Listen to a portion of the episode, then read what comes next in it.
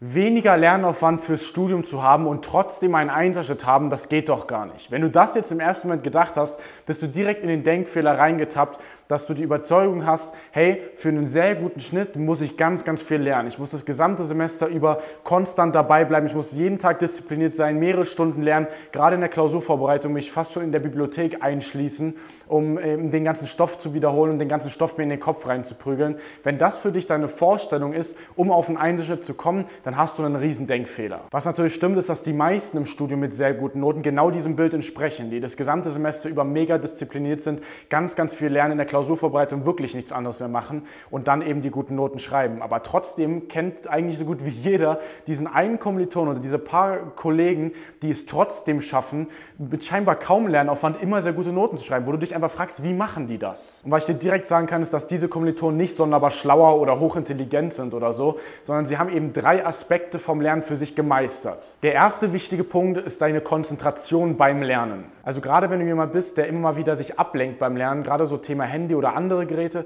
oder wo der Kopf immer mal wieder abschweift und man einfach so gedankenverloren so aus dem Fenster anfängt zu starren, dann musst du mal eine Sache unbedingt verstehen. Sich jetzt einfach zu sagen, hey, ich muss einfach diszipliniert sein, muss einfach mal meinen Kopf ausschalten, jetzt mich mal wirklich voll zu fokussieren, also mit Willenskraft eben äh, dran zu arbeiten, sich nicht abzulenken, dass das absolut der Holzweg ist, weil du musst verstehen, dass der eigene Kopf das ja nicht ohne Grund macht. Ich meine, du hast ja selber dieses Studium ausgewählt, dann sollte es ja auch zu einem Großteil zumindest auch was sein, was dich auch wirklich interessiert und solltest du ja auch einen Sinn dahinter sehen, warum du du jetzt dieses Studium überhaupt verfolgst. Du hast ja ein Ziel mit dem Studium. Das heißt, der Kopf denkt sich ja nicht einfach so, hey, äh, gerade um dich jetzt mal heute zu ärgern, lenke ich mich die ganze Zeit ab, damit du bloß nicht lernen kannst, weil ich was anderes machen will, sondern es gibt einen tiefliegenden Grund. Das kann dann zum Beispiel sein, dass du das Fach gerade, was du hast, einfach grundauf langweilig findest oder das gar nicht richtig einordnen kannst und gar nicht wirklich verstehst, worum es da überhaupt geht. Und solange du das für dich nicht behoben hast, also mal einen Zugang verschafft hast, wenn du das Fach langweilig findest, wie du das für dich interessanter gestalten kannst oder eben mal wirklich praktische Beispiele suchst, wie du das eben in der Praxis anwenden kannst,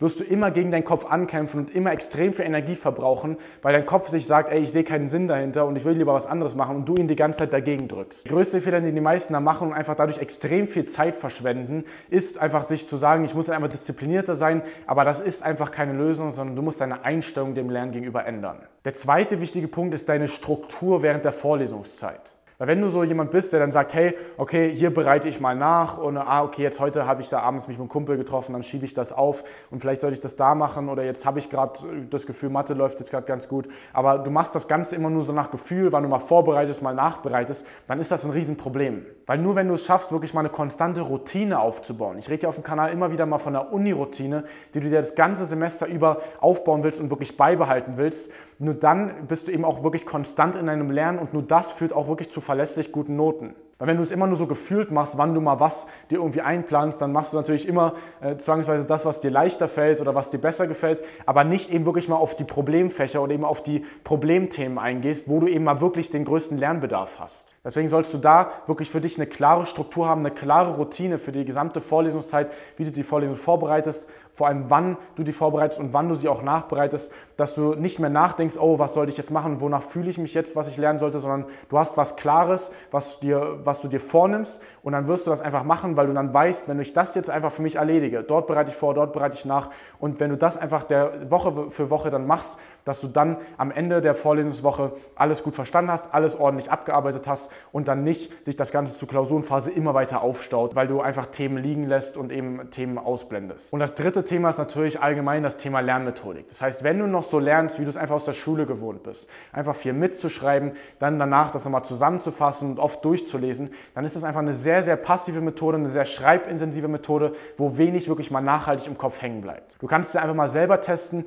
nachdem du aus einer Vorlesung gegangen bist oder vielleicht sogar auch schon nachbereitet hast, eine Woche später wirklich mal ohne dir die Materialien anzuschauen, wie viel hast du davon wirklich im Kopf, was du da dir aufgeschrieben hast und was du notiert hast. Und wenn du sagst, ey, weniger als 50 Prozent ist davon für mich hängen geblieben und kann ich auch wirklich gut erklären, dann hast du ein Riesenproblem, weil wenn das nicht gegeben ist, dann musst du ja das alles in der Klausurvorbereitung dann nochmal von Grund auf wieder neu lernen und das dann in ein paar Wochen vor den Prüfungen für mehrere Prüfungen auf einmal zu machen, das ist einfach dann immer stressig und das, das ist dann einfach ein Riesenproblem. Also du musst anfangen, unter dem Semester weniger Notizen zu machen, dafür aber wirklich mehr Verständnis aus den Vorlesungen rauszuziehen und vor allem dir klausurnahe Notizen zu machen. Zum Thema Notizen findest du viele andere Videos hier schon auf dem Kanal, aber was ich dir jetzt auf jeden Fall mitgeben kann, um klausurnahe Notizen zu machen, ist schon früh im Semester die Altklausuren zu nutzen, dass du schon weißt, wie es am Ende aussieht, was am Ende wirklich von dir gefragt wird und dass du nicht viel unnötiges Zeug für dich auch mitschreibst, sondern wirklich auch das, was am Ende ja auch wirklich gefragt wird. Weil so schreibst du dann einmal weniger mit während der Vorlesung, dadurch hast du auch mehr Kapazität, wirklich dem Professor zuzuhören, wirklich das Verständnis aufzubauen.